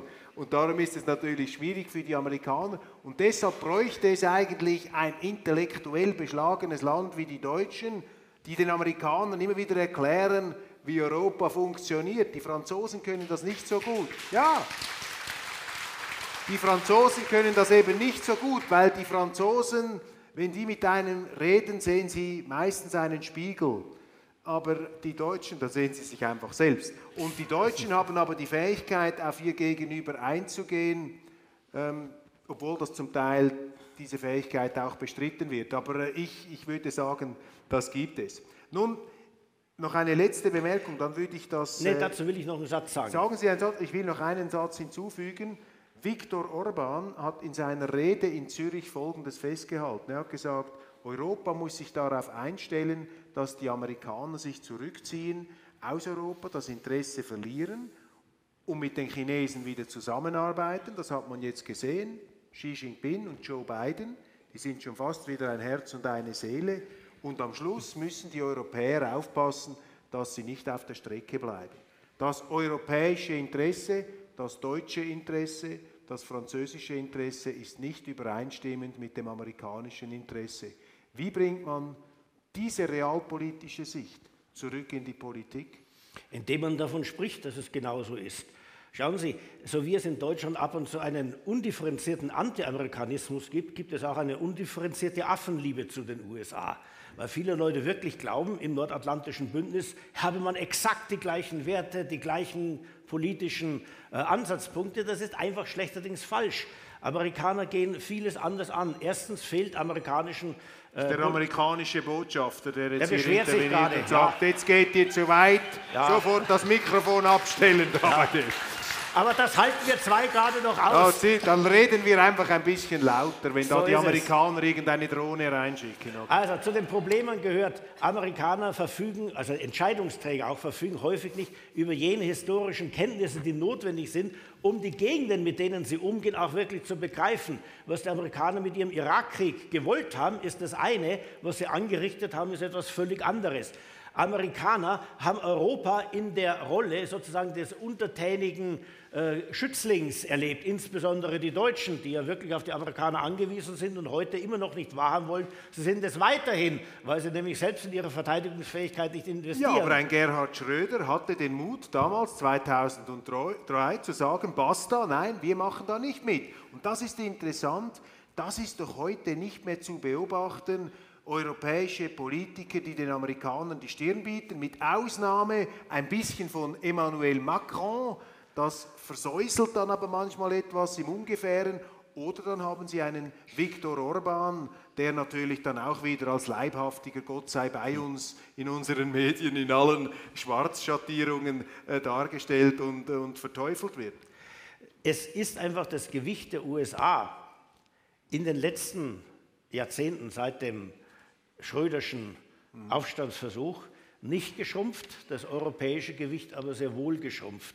Infolgedessen tut man sich heute schwer und effektiv brauchen die Amerikaner die Europäer für relativ wenig. Sie brauchen Europa sozusagen als Stützpunkt für die Versorgung von Verwundeten und für die Weitertransport von Munition und von, von, Waffen, da ist insbesondere Deutschland wichtig, aber ansonsten sind die Europäer auf einen Schützlingsstatus herabgesunken und begreifen das einfach noch nicht und rüsten sich weder mental noch militärisch dagegen. Aber nach dem heutigen Abend werden das natürlich viel mehr Europäer, Deutsche und Zuschauer unserer äh, Diskussion dann äh, begriffen haben. Nun, meine Damen und Herren, möchte ich die Runde öffnen. Wir haben hier die Zeit natürlich wieder völlig außer Acht gelassen, aber Sie haben es nicht gemerkt. Es hat sich angefühlt wie fünf Minuten. Und jetzt ähm, bitte, äh, wir haben Kollegen im, mit dem Mikrofon im Saal. Bitte stellen Sie eine Frage, äh, kein Co-Referat. Da müssten Sie dann eine eigene Veranstaltung durchführen. Ich würde Sie unterstützen dabei. Ja, schönen guten Abend. Mein Name ist Heiko Rüdiger. Ich äh, habe eine Frage. Könnte es nicht vielleicht sein, dass wir die falschen Fragen stellen? Zum Schluss haben wir über Geostrategie gesprochen und auch über die Rolle Amerikas. Äh, gerade wenn man Brzezinskis Buch gelesen hat, Die einzige Weltmacht, weiß man eigentlich die Grundzüge der Amerikaner. Zumindest kann man das immer wieder feststellen in der Realpolitik. Und eigentlich geht es ja heute um Deutschland. Und ich sehe die Gefahr, dass man, das ist auch am heutigen Abend immer wieder zutage getreten, immer von links und rechts spricht. Und das ist ja eigentlich genau der Trick, den man macht, indem man teilt. Teile und herrsche. Du bist links, du darfst nicht mit rechts sprechen. Oder du bist rechts, du darfst nicht mit links sprechen. Wie sehen Sie die Möglichkeiten in der Realpolitik, in unserer Zukunft Deutschlands, wenn wir hier wieder nach vorn kommen wollen, dass wir aus diesem Schlamassel, aus dieser Teilung herauskommen, dass man eben nicht mehr so wie im 20. Jahrhundert oder 19. noch aus sich heraus links und rechts hatte, die Arbeiterbewegung und die, die Herrschenden, sondern heute eben das viel, viel feinstrukturierter ist, wie man die Menschen wieder zusammenbringt. Mhm. Wer, wer soll antworten? Herr Batzelt, bitte, wollen Sie etwas sagen dazu? Schauen Sie, die großen Konflikte, an denen sich Gesellschaften spalten, die ändern sich von Zeit zu Zeit. Früher war es mal Monarchie gegen Republik und dann war es Arbeiterklasse äh, gegen Kapitalistenschicht äh, und so weiter. Der heutige Großkonflikt ist der zwischen den Vokern und denen, die sozusagen am etablierten Bewährten festhalten wollen. Das ist der große Kulturkampf. Der geht um Sprache, er geht um Geschlechtsidentität, äh, er geht um die Erinnerung an die Geschichte, Kolonialismus und so weiter. Und das alles hat dann Folgen für die Innenpolitik, wie man mit Migration umzugehen hat, mit Kindererziehung umzugehen hat, wie mit der Familie. Und das ist kein Links-Rechts-Konflikt. Das ist ein Konflikt zwischen Vokern und denen, die das Bestehende meinen, auch als vernünftig ansehen zu können. Und da gibt es genügend Sozialdemokraten, die sich in vielen Hinsichten als links verstehen, die aber genau dieses woke identitätspolitische Zeug auch nicht wollen. Ob das sozusagen uns erlauben wird, aus der bisherigen Links-Rechts Gesäßgeografie der französischen Revolution auszubrechen, das lässt sich im Vorhinein nicht sagen. Aber was ich sagen ließe, wäre Folgendes. Wir sollten uns nicht mehr damit begnügen, einander als links oder rechts, rechtskonservativ, linksprogressiv und so weiter äh, zu bezeichnen und dann sozusagen einzuhegen in unseren argumentativen Möglichkeiten. Wir sollten neugierig sein. Neugierig sein auf die Wirklichkeitsbeschreibung des jeweils anderen. Denn es sieht nun mal für einen Grünen die Welt anders aus als für einen AfDler. Wechselseitige Neugier. Wie anders sieht die Welt für euch zwei aus? Warum sieht sie anders aus? Liegt es an Perspektiven? Liegt es an mangelnden Informationen? Und dann gemeinsam den Gegenstand umrundern, ihn besser kennenlernen und dann auch Lösungsmöglichkeiten zu suchen. Sich also nicht mehr einkapseln lassen von links, rechts oder sonstigen Zuschreibungen. Das wäre das, was ein jeder in seinem persönlichen Nahbereich anfangen muss. Denn wenn man es nicht selber macht, die anderen werden es nicht für einen tun.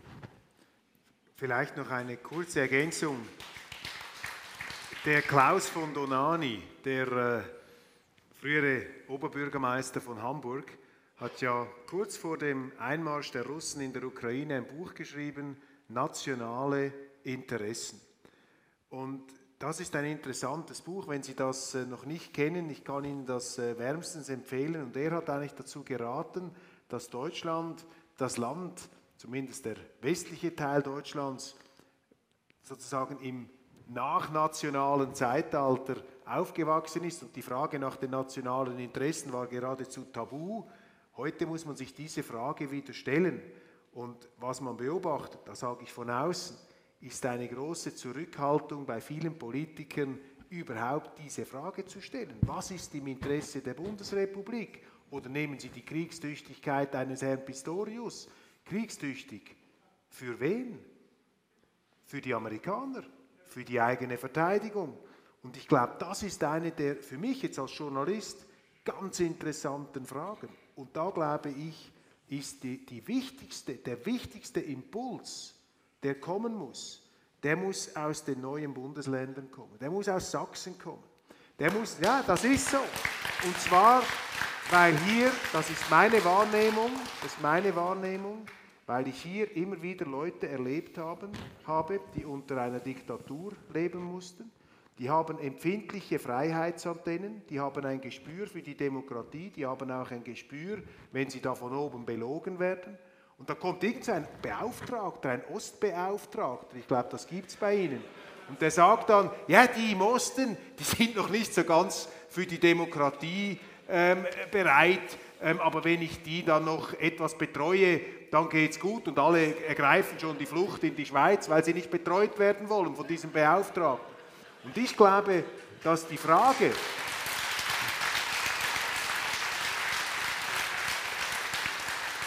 das finde ich etwas vom Interessantesten jetzt, diese Diskussion vor dem Hintergrund der geschilderten Desillusionierung hinter diesen Wolkenschiebereien, kommt dann plötzlich wieder Deutschland zum Vorschein und da finden dann ganz interessante Diskussionen statt. Da haben wir noch eine Frage.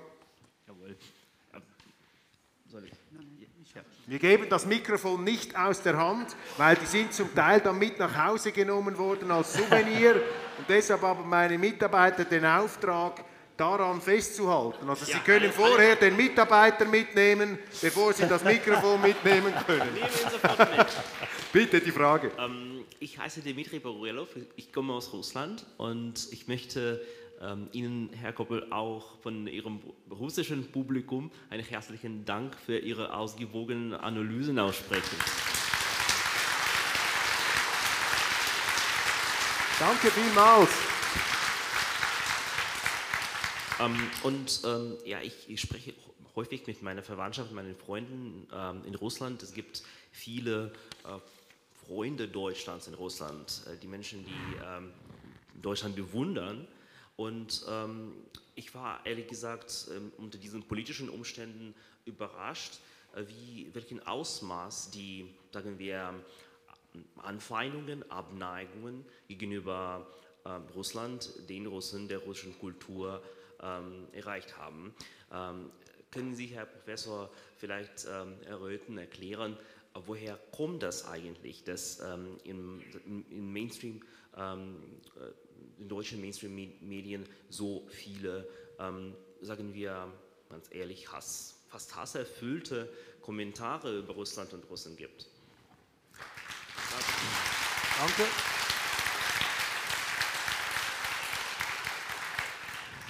Die Kurzformel, die mir das zu erklären scheint, lautet gedankenloser Moralismus. Wann immer man vor einem komplexen politischen Problem steht, zu dem man Stellung beziehen soll, von dem man zu wenig weiß, flüchtet man sich in Deutschland in eine moralische Position, idealerweise in eine überlegene. Und was ist die überlegenste aller Positionen? Das ist die, wenn man das Opfer ist oder sich zumindest auf die Seite des Opfers stellt. Und auf diese Weise vermeidet man mindestens zwei Dinge. Erstens, was ich vorhin schon angesprochen habe, sich klarzumachen, dass wie auch immer dieser Krieg zu Ende geht, Russland wird es weiterhin geben.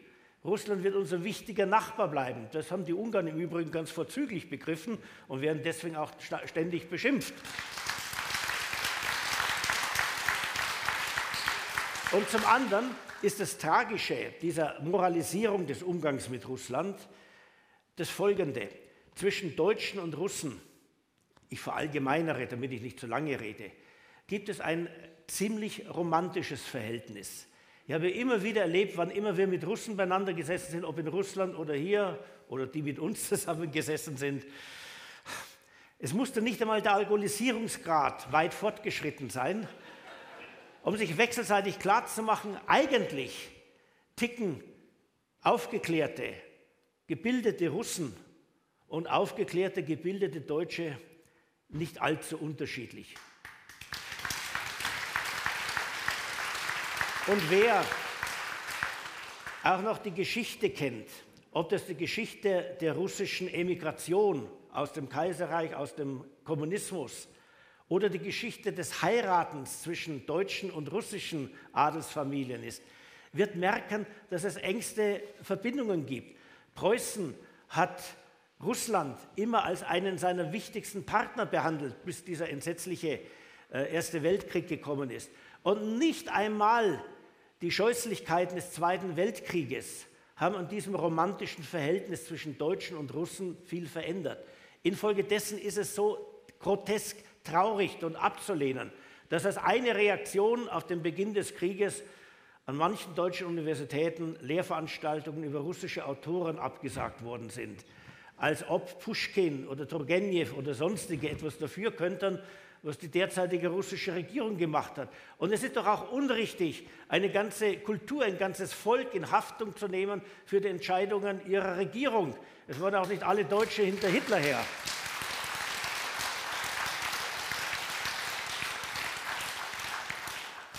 Bitte, nächste Frage. Sabine. Ja. Ja, also mein Name ist Gabi Kirchhoff. Ich bin selbstständige Unternehmerin, Freiberuflerin ähm, aber ich möchte gerne noch mal zur Politik kommen und zwar auch ein bisschen unter dem wirtschaftlichen Aspekt. Ähm, es ist ja doch schon irgendwo ein bisschen zu bemerken, dass die Gesellschaft sich spaltet, äh, nicht nur in Deutschland, sondern auch in Europa, dass die Schere ein bisschen auseinandergeht zwischen denen, die von den Dingen, die Gesellschaft erwirtschaftet, überproportional profitieren, im Gegensatz zu denen, die es eigentlich erwirtschaften. So, wie spiegelt das in der Politik wieder? Es gibt also im Moment noch gar nicht, habe ich den Eindruck.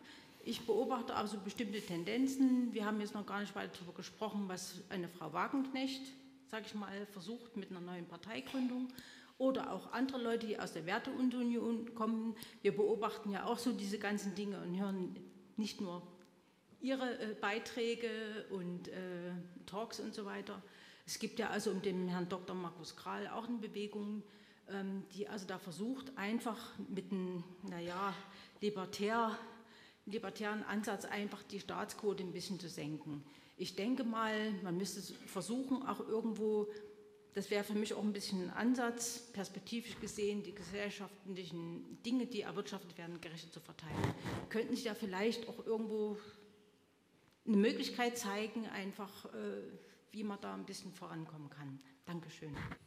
Vielleicht kann ich dazu gerade etwas sagen zum Einstieg. Ich hatte, eine, hatte gerade ein Gespräch mit einem Unternehmer in der Schweiz und wir reden oft über Deutschland, weil Deutschland ist für die Schweiz ein ganz wichtiges Land, weil sehr viele unserer Betriebe sind Zuliefererbetriebe.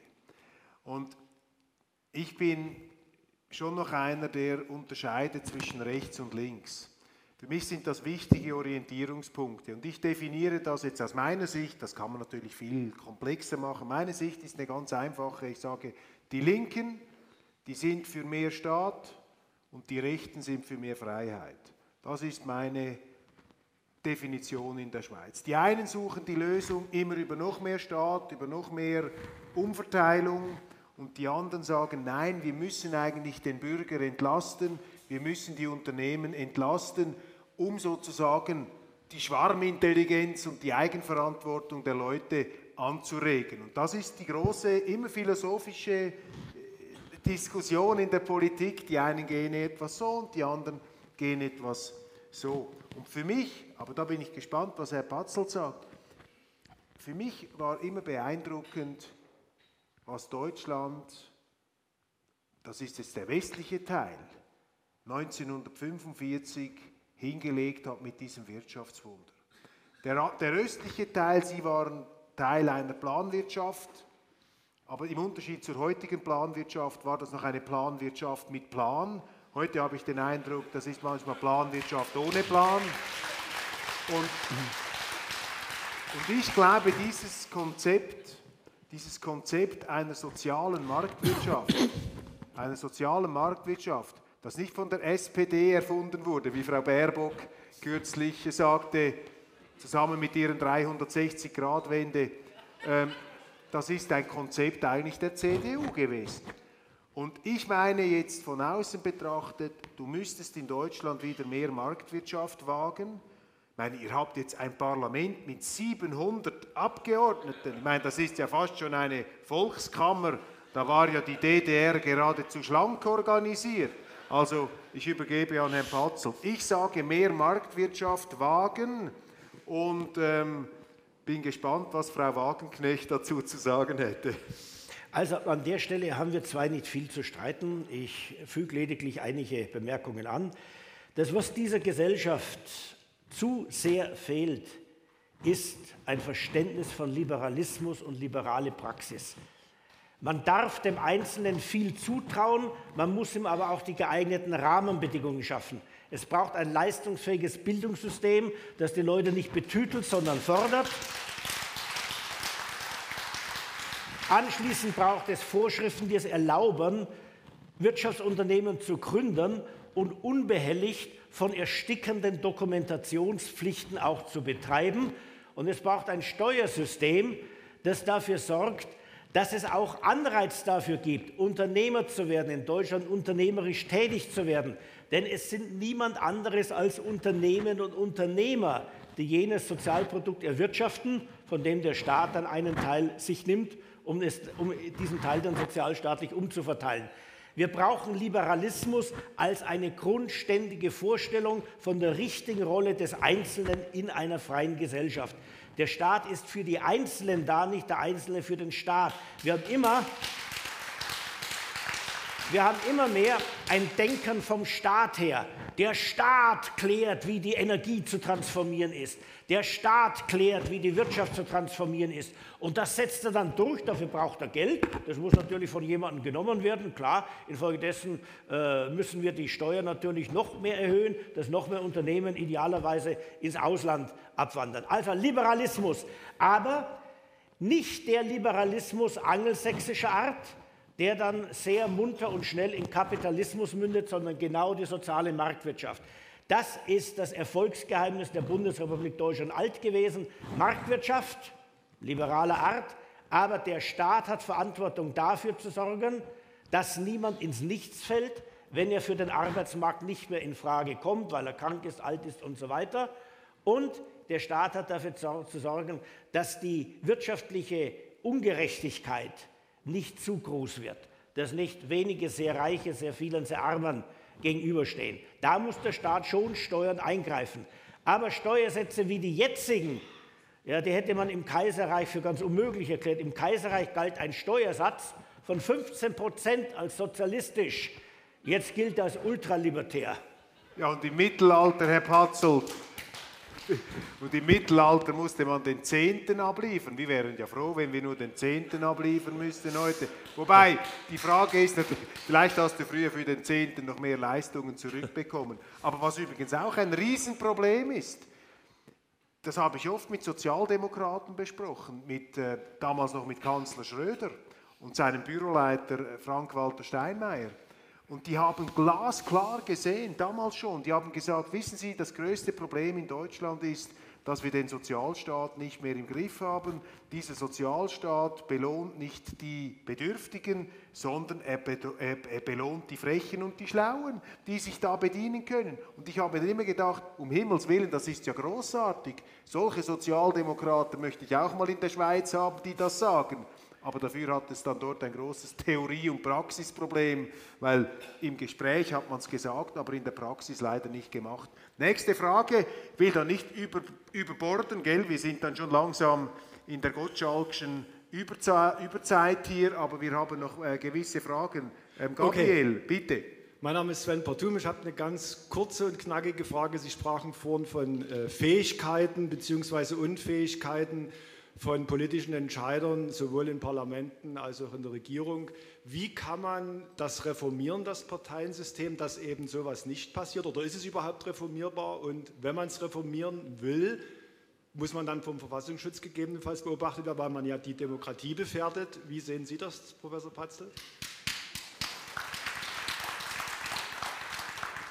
Ich bin jetzt in Gefahr, eines meiner Steckenpferde zu besteigen will es aber nur vorzeigen und dann nicht reiten.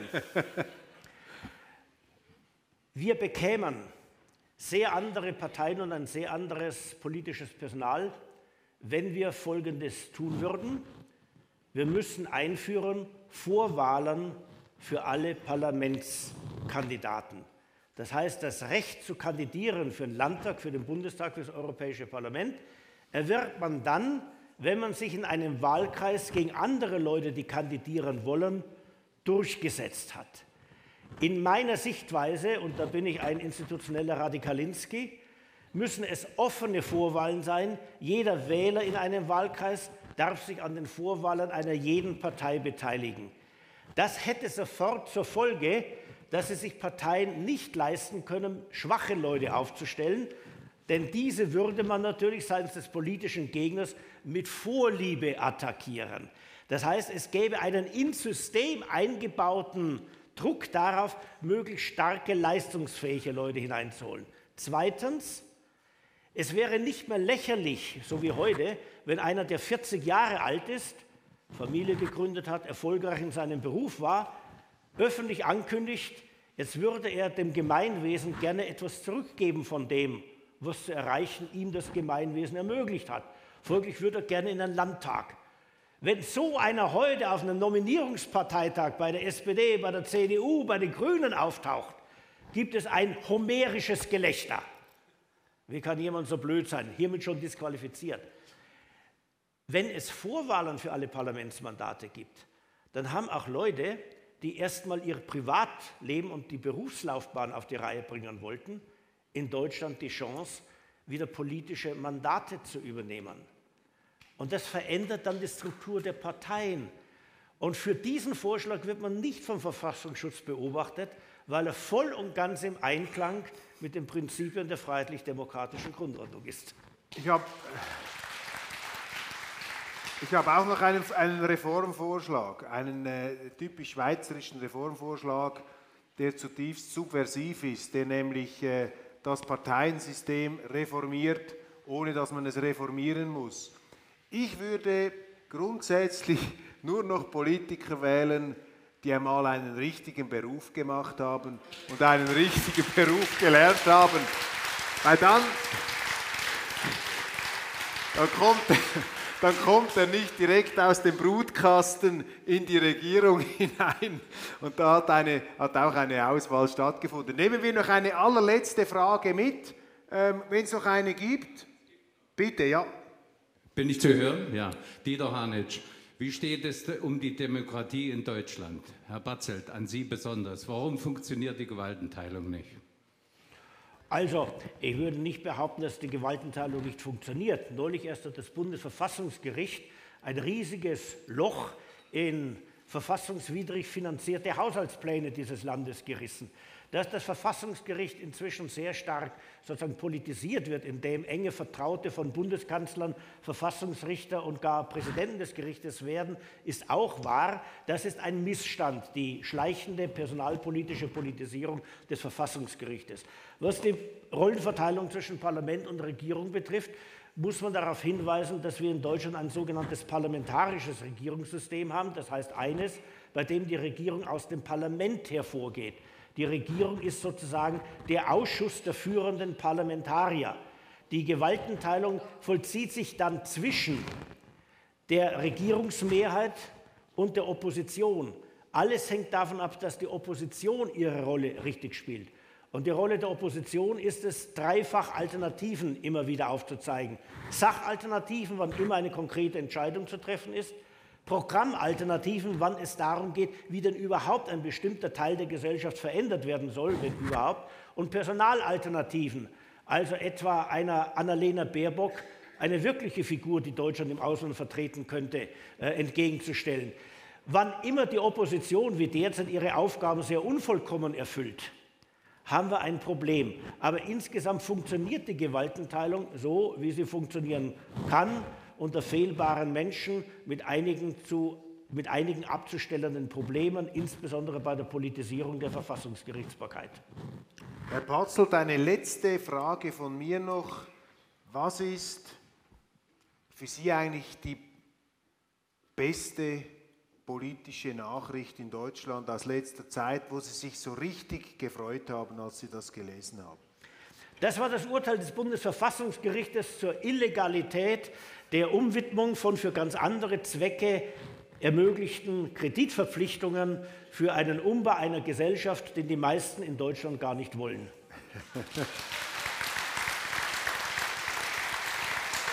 Herr Patzelt, warte da hinten, was winkst du?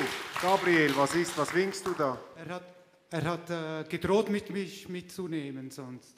Nach Sie haben noch eine letzte Frage. Also meine Autorität ja, als Moderator wird in Frage gestellt. Jetzt habe ich gedacht, in Deutschland seien alle so obrigkeitshörig. Jetzt hält man sich da gar nicht an meine Regie. Also das Guten ist auch Abend. wie die Schweizer. Ihr seid Anarchisten. Also wir nehmen die letzte Frage noch. Guten Abend. Ich komme ja auch aus Ungarn. Guten Abend, Benze aus Ungarn. Herr Batzel hat viel gesprochen, was die AfD tun muss, um koalitionsfähig zu sein mit der CDU. Meine Frage ist, was muss die CDU tun?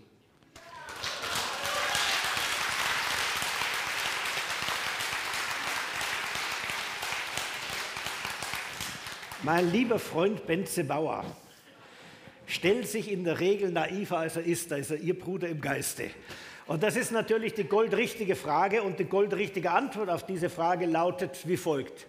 Erstens, die CDU muss einsehen, dass die heutige Ampelregierung auf genau jenen Politikfeldern scheitert, wo sie, die CDU zur Zeit von Angela Merkel, die Weichen falsch gestellt hat.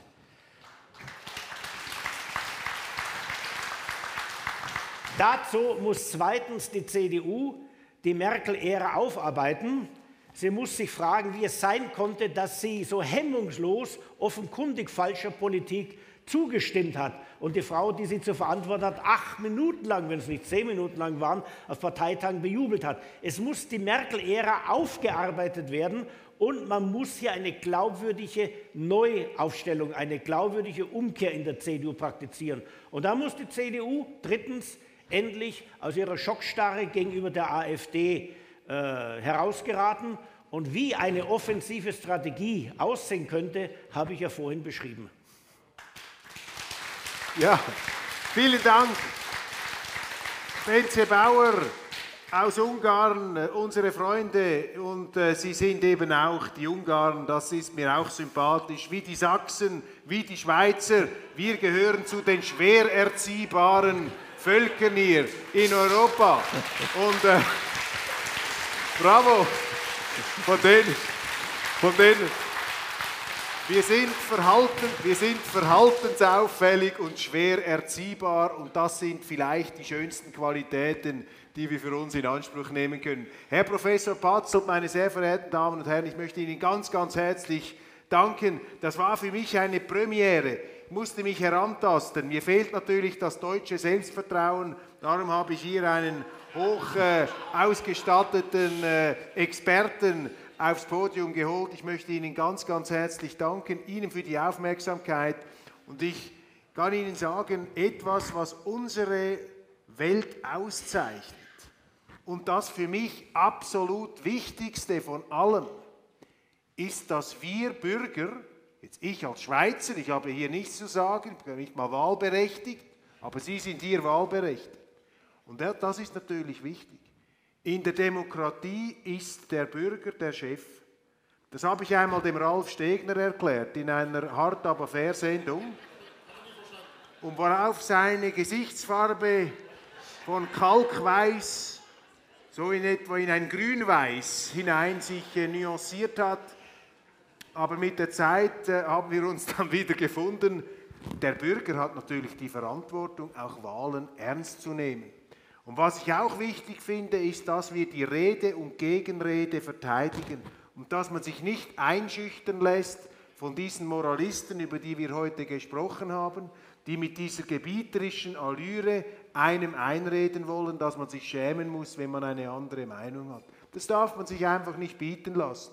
Und die Weltwoche, wir sehen uns hier sozusagen in der Rolle eines Gesprächstherapeuten. Und ich kann Ihnen deshalb zum Schluss empfehlen, wir haben jetzt seit kurzem sogar eine Ausgabe für Deutschland.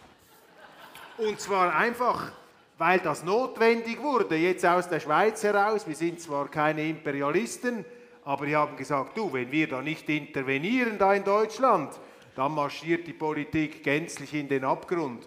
Also ähm, die, wir hoffen auf Sie, wir zählen auf Sie und diese digitale Frischluft aus den Bergen, das kann ich Ihnen empfehlen. Schauen Sie mal rein. Und, und äh, würde mich freuen.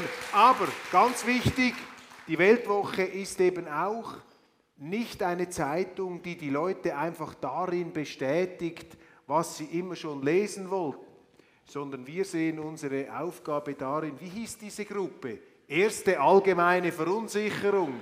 Gab doch mal so eine Band. Wir sind eigentlich die erste allgemeine Verunsicherung aus der Schweiz, aber fruchtbare und unterhaltsame Verunsicherung. Ich wünsche Ihnen einen wunderschönen Abend. Ganz herzlichen Dank. Und jetzt trinken wir noch einen zusammen hier. Danke vielmals. Schön, merci. Danke. Danke Ihnen. Oh, jetzt komme ich schon. Danke. Sehr schön.